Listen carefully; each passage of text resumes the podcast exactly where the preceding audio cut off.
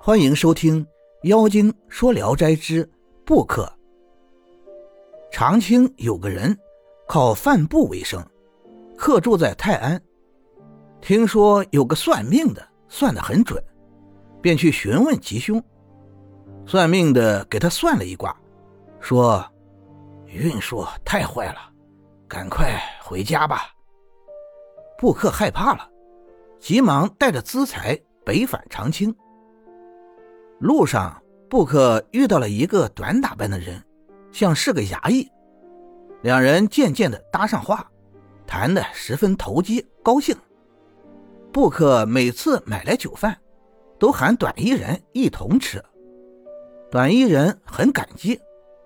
布克问他要去干什么去，短衣人回答说：“要去长青勾人啊。”布克问勾什么人，那人拿出一份勾碟。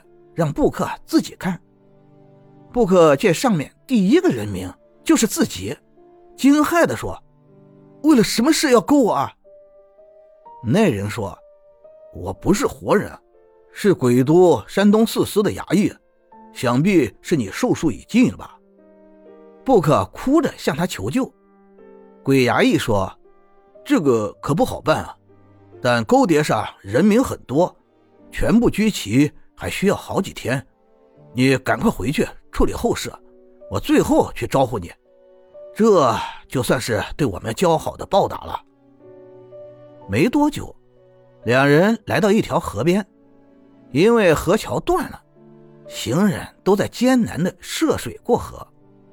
鬼衙役对布克说：“你反正马上就要死了，到时候一文钱也带不走，还不如你在这里。”建一座桥，以方便行人。虽然花费不少，但对你未必没有好处啊。布克认为很对。布克回到家中，告诉妻子给自己准备后事，自己召集工匠，立即去建桥。过了很久，鬼衙役也没来，布克心里不禁暗暗怀疑起来。有一天，鬼衙役忽然来了，说。我已经将你建桥的事上报给城隍了，城隍又转达给了冥司，说这件事可以延长你的寿命。现在你已经被从勾碟上除名了，我特地来通知你。布克欢天喜地的道谢。后来布克又来到泰安，没忘记鬼衙役的恩德，恭敬的备了香和纸，喊着他的名字祭奠了一番。布克一转身出来，就见那鬼衙役匆匆的赶了过来，说道：“你差点给我惹了祸，刚才正好司军在处理公务，幸亏他没听见，否则还以为我在徇私舞弊呢，那可怎么办啊？”宋布克走了几步，又说道：“以后就不要再来了，倘若我有事去北方，自然会绕道去看望你的。”说完就告辞走了。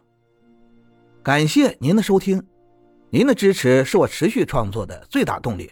如果喜欢，请关注订阅。朋友们，我们下期再见。